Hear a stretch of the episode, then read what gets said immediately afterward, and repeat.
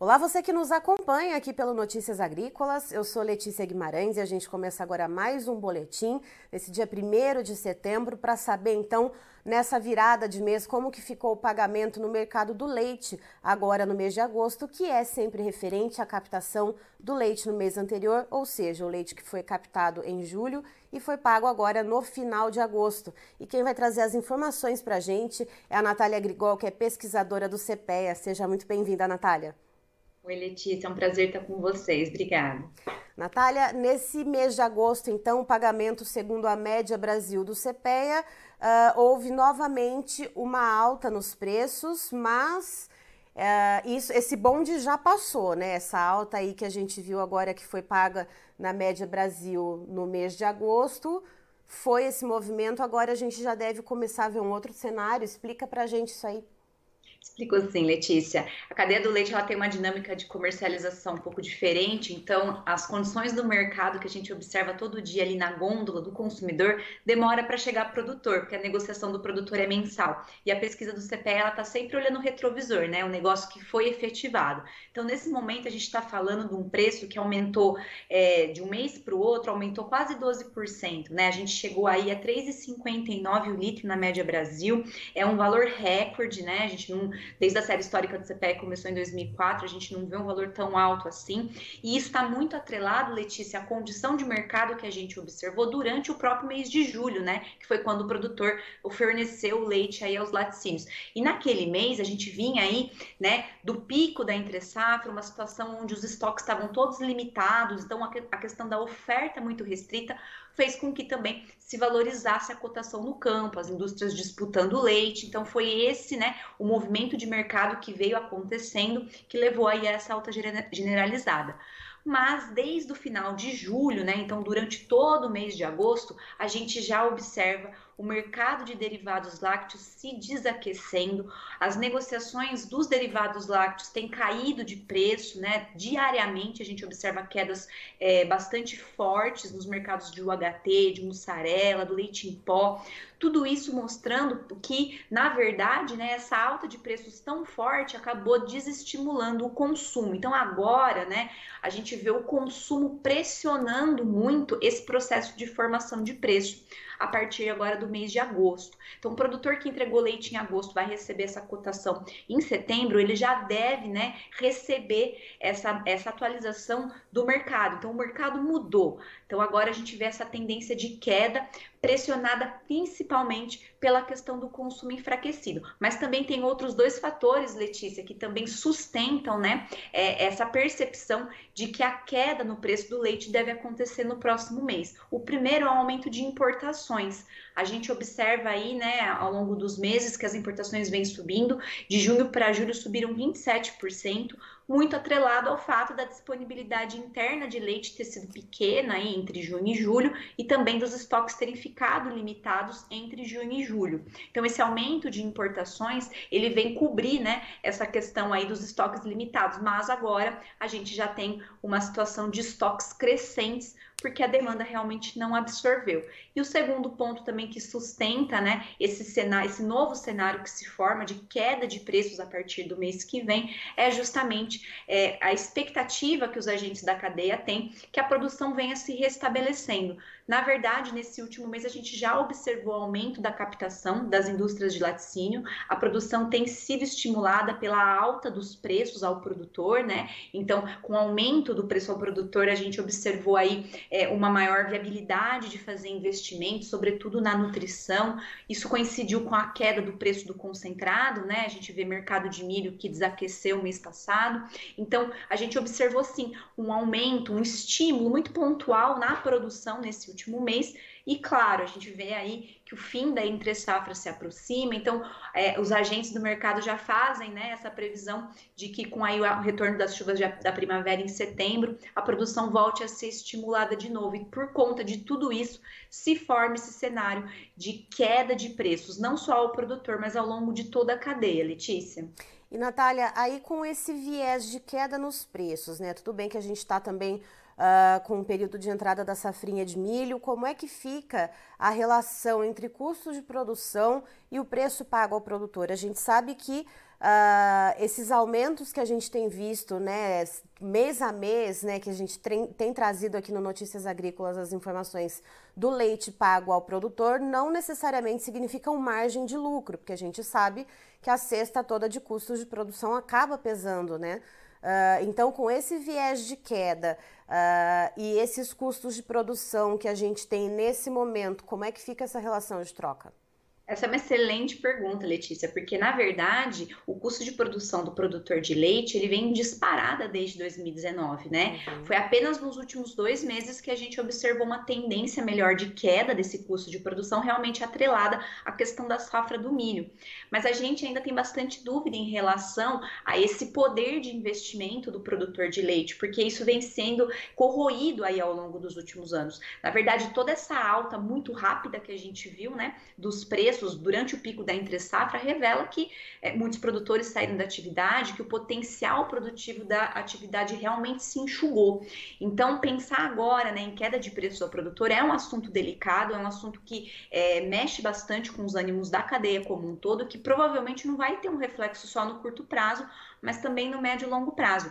Veja bem, Faz apenas dois meses que a gente vê então essa tendência de queda no custo de produção e a relação de troca né, do produtor com o milho, ou seja, o poder de compra do pecuarista frente ao milho, ele começa a ficar melhor apenas desde junho, né? Entre maio e junho que o produtor começa a ter aí uma relação de troca é, abaixo da média do que foi no ano passado. Isso muito porque a gente viu, claro, queda no preço do milho, mas porque o preço do leite acabou tendo essa arrancada, né?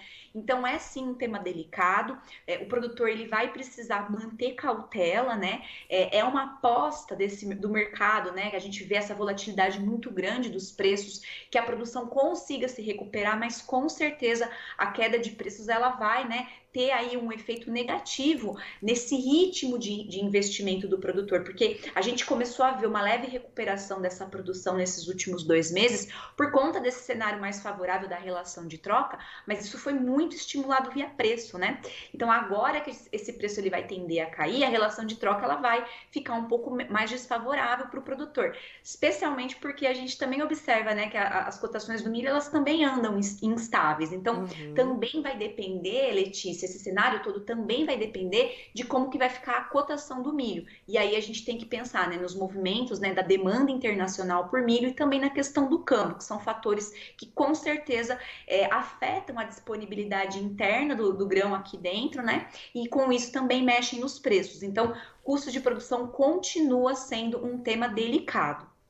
E Natália, desde o começo do ano, né, desde janeiro, a gente vê um aumento, né, nos preços do leite pago ao produtor para mais de 60%. Uh, ah, como a gente disse, né, que nem, não necessariamente significa largas margens de lucro, mas ao menos o produtor ele foi capaz de, de formar uma certa capitalização uh, ou não, né? Houve uma pressão realmente muito forte desses custos, já que a gente disse, né, que arrefeceu agora um pouquinho nesses últimos dois meses.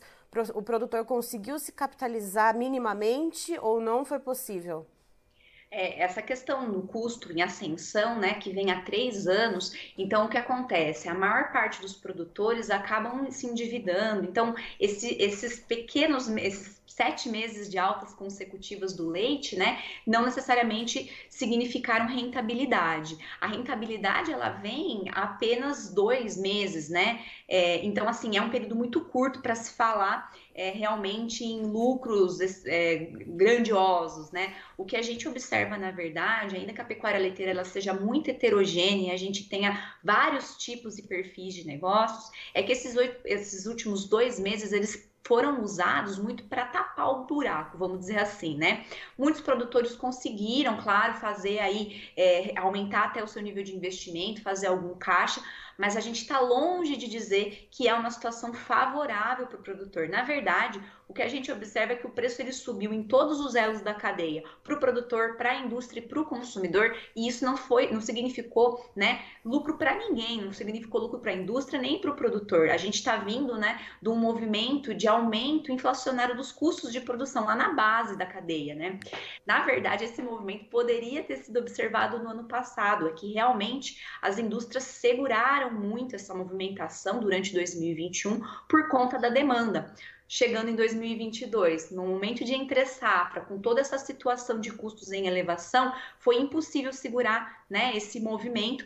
E aí os, todos os laticínios de forma geral acabaram é, tendo que aumentar preços, né, repassar preço para consumidor e aumentar preço para produtor também, porque senão perderiam é, fornecedores. Então é um movimento muito recente, Letícia, para a gente realmente é, considerar que houve um aumento da rentabilidade estrondoso aí para o produtor. A relação de troca dele com o milho, né, que é o principal insumo da atividade, melhorou bastante. Né, nesses últimos meses, voltou aí para o patamar dos 29 litros. No ano passado, a média foi 41 litros. Então, faz dois meses que o produtor realmente está pensando aí numa relação de troca um pouco melhor. Ainda assim, é um período de tempo muito curto para se pensar em investimento de longo prazo, né? Serviu muito mais, vamos dizer assim, para tampar o buraco que foram esses últimos, esse último ano, né?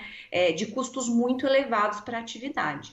Ou seja, agora, produtor de leite, todo mundo atento, todo mundo segurando um pouco seu axé ali nos investimentos, né? E vendo como que vai ficar esse mercado, porque afinal de contas, com essas quedas de preço, isso deve chegar até a ponta consumidora, Natália, e de repente uh, dar uma aquecidinha ali nessa demanda que ficou reprimida depois daquele avanço né, nos preços no supermercado?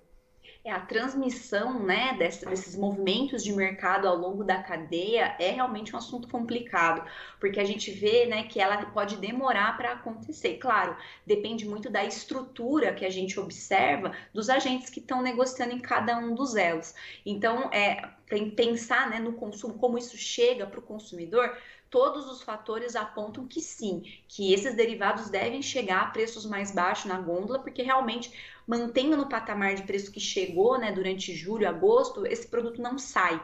Esse é o grande vilão do momento, né? O consumo enfraquecido na ponta final da cadeia. Então, na, quando a gente conversa com os colaboradores, né, e tenta monitorar é, a negociação do derivado lácteo que está saindo da indústria, o que, que a gente ouve? Que tem muitos canais de distribuição que estão estocados, né? Então, o que isso significa? Para eles conseguirem fazer giro de vendas, vão ter que diminuir preço. Então, isso é possível sim. Para o consumidor deve deve é, ter preços de lácteos mais baixos. Agora, a intensidade com que a queda deve acontecer, né? Isso já é uma coisa que não dá para a gente prever, porque a intensidade desses movimentos de mercado, a transmissão desse movimento de mercado, ela pode acontecer sim de forma desigual ao longo da cadeia.